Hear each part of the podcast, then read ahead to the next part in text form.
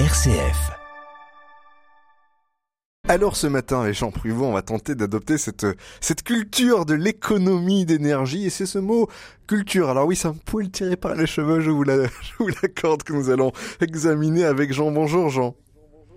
Bonjour Simon.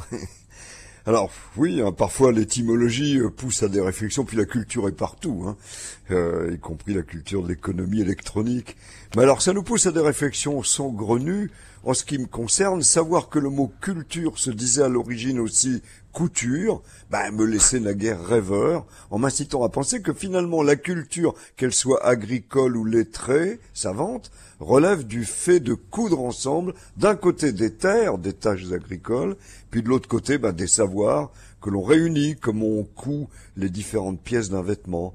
Bon, c'est la pure imagination et en rien conforme à l'étymologie, même si l'une des formes du mot culture fut bel et bien en effet au Moyen Âge couture. Alors c'est vrai que c'est pour le moins tentant. Vous nous rappelez, Jean, peut-être l'origine de ce mot culture? Eh ben oui, euh, cher Simon, euh, en soulignant que la culture du blé et la culture de l'esprit sont bien le même mot, l'un au sens propre, le fait de travailler la terre, et l'autre au sens métaphorique, le fait de travailler son savoir, ses connaissances. Au départ, il y a le verbe colérer, cultiver la terre, qui aboutit au nom cultura en latin classique, et dès l'Antiquité, ce fut donc aussi par analogie la culture de l'esprit, ainsi que le fait d'honorer un dieu, d'où le mot culte, de la même famille.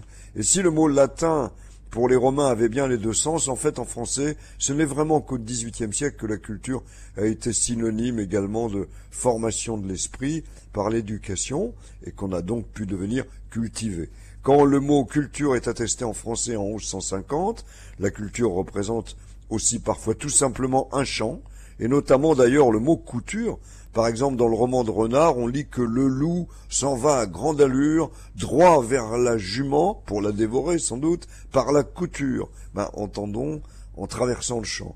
De fait, en Picard, mais aussi en Berrichon, la couture a longtemps désigné tout simplement un champ.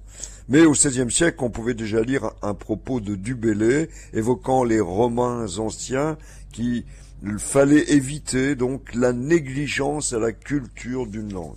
Alors évidemment, euh, la culture des personnes euh, dites cultivées a parfois été l'objet de citations plaisantes. Euh, une seule et en deux mots, Jean, s'il vous plaît.